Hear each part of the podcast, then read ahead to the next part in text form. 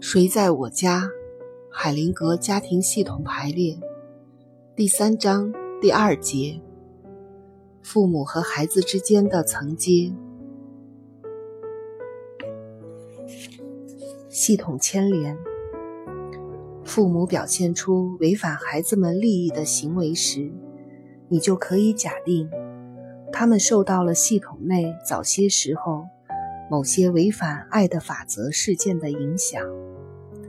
父母们自然会期望他们的孩子不要像自己那样受苦。当孩子受苦的时候，他们自己也受到了痛苦的煎熬。当自己的孩子面临挫折和失败时，自己也会感到失败和挫折。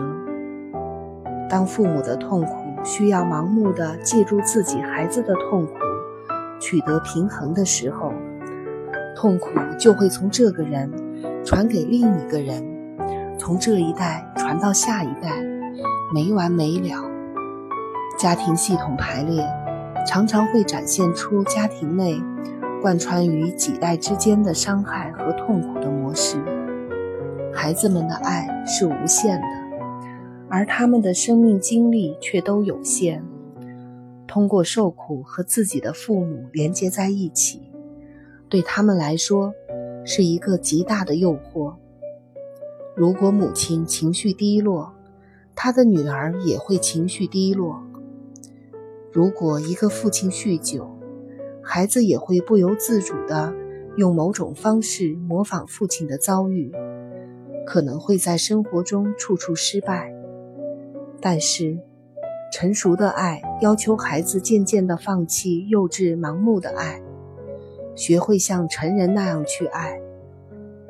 成熟的爱要求孩子们从家庭的牵连中释放自己，不再重复那些有害的事情。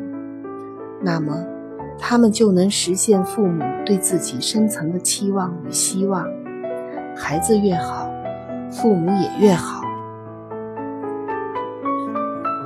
承认和服从自己父母的，让自己的孩子幸福和满足这一真诚祝愿，孩子们就能解开自己身上的牵连，摆脱盲目的爱的负面影响。就算父母在受苦。也还要服从伟大的爱。如果自己在生活中取得成功，就等于实现了父母心中的愿望。对孩子们来说，明白这一点需要极大的勇气。即使孩子们想要像父母一样，他们也会害怕自己的命运。因此，孩子们外表拒绝他们的父母，叛逆父母。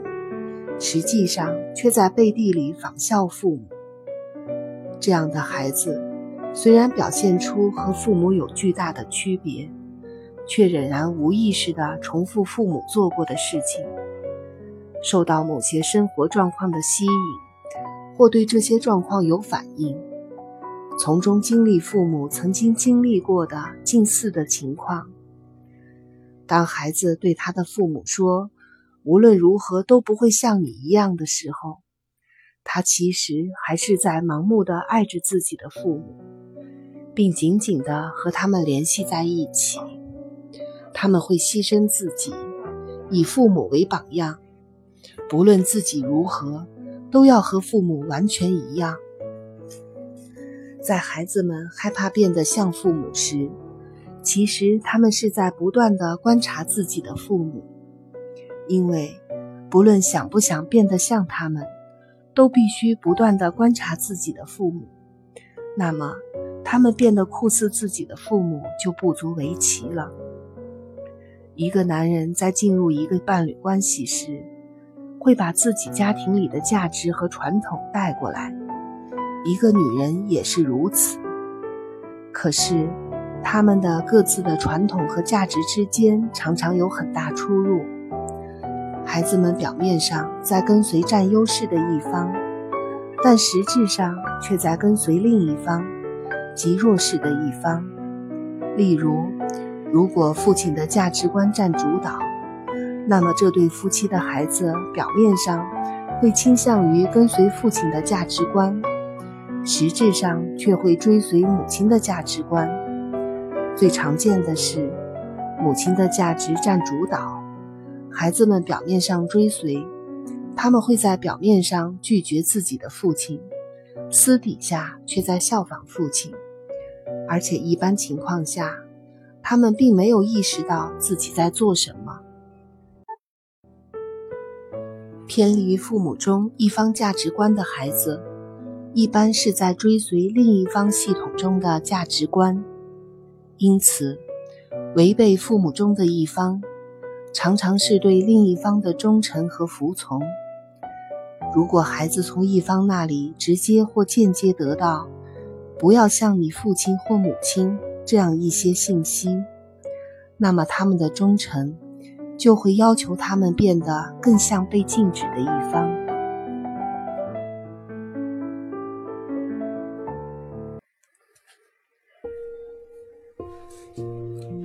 安利：如果你要像你父亲那样，我没有意见。一个女人和嗜酒如命的丈夫离婚了，孩子判给了他，他很担心儿子会像前夫一样。治疗师告诉他，他的儿子有选择跟随自己父亲的自由。系统里有让儿子变得像父亲一样的需求。如果他想减少那种需求，他可以对儿子说：“你可以接受我给你的一切，你也可以接受你父亲给你的一切。”你可以变得像我，也可以像你的父亲。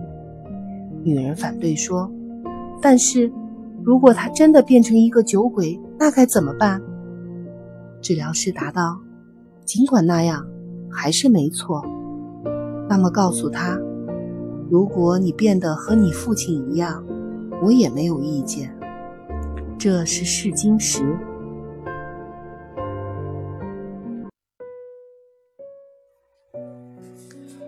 对于被贬低的父母来说，这种承诺和尊重的结果是，儿子可以通过接受父亲，而不接受他的牵连，尊重自己对父亲的爱。如果母亲说：“千万不要像你的父亲那样”，那么儿子就会在系统压力下偏偏这么做，以此来尊重自己和父亲的连结。因为他根本没有保护自己的能力。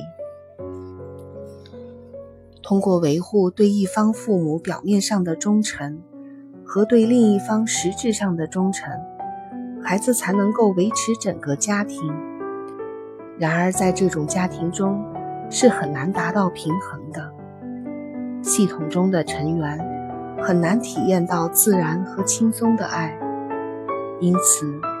父母中一方永远不可能真正的战胜另一方。例如，看起来是造成离婚的罪魁祸首，孩子却会在背地里效仿他。有时这样会产生破坏性的后果。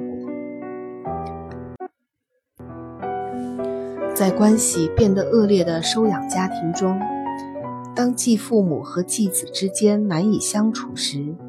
经常会遇到这样的情况：养父母或者继父母想要代替亲生父母，而不是弥补他们，那么对新生父母的忠诚就会让孩子处在破坏新家庭的压力之中。